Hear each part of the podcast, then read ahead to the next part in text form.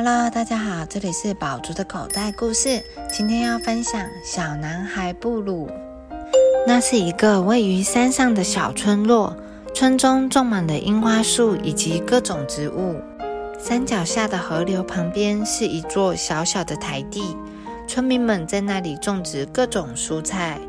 每天清晨采摘后，用货车运到山下的城市里贩卖。再买回一些生活物品，以维持基本需求。傍晚，村中的大人们在一天的忙碌之后，坐在路边喝酒聊天。孩子们到处游玩嬉戏，生活单纯而愉快。有一位叫做布鲁的小男孩，看着村中的一切，他觉得很无聊，很不开心。他总是听人说，城市里应有尽有。好玩的玩具，好吃的麦当劳，有儿童乐园、动物园，还有电视与电动玩具。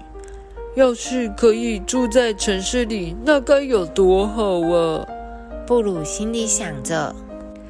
有一天，父亲宣布，全家要搬到山下的都市里生活。布鲁开心极了，整天绕着货车打转，帮忙收拾东西。东西打包好了，布鲁全家人坐着一辆小卡车往都市出发。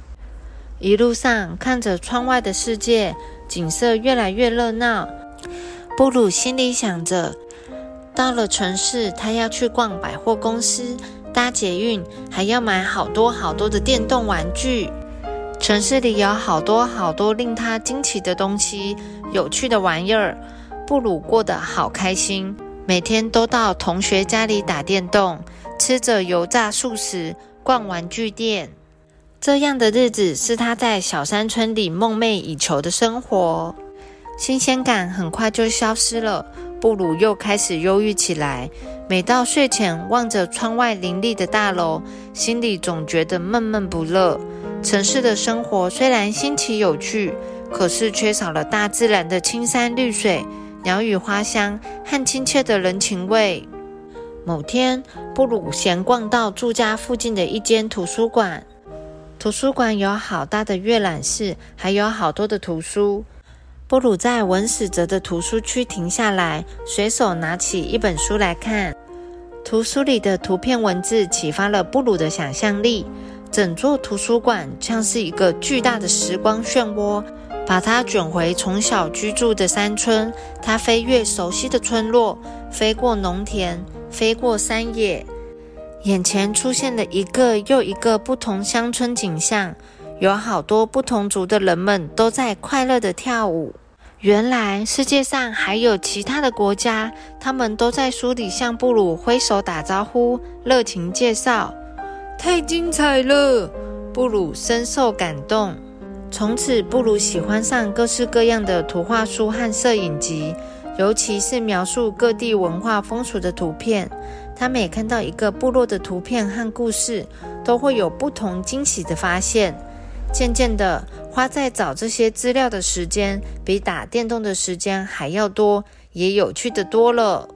几年后，部落里来了一个熟悉的面孔。那是长大后的布鲁，他成为一名民族文化学家和一位文史工作者。在城市里的学习增长了布鲁的知识与见闻，但是水泥丛林里的单调冷漠却使他怀念起山村的大自然与温暖人情。他回到村落里分享知识与见闻，同时也积极地收集资料，保存与传承他的族群文化。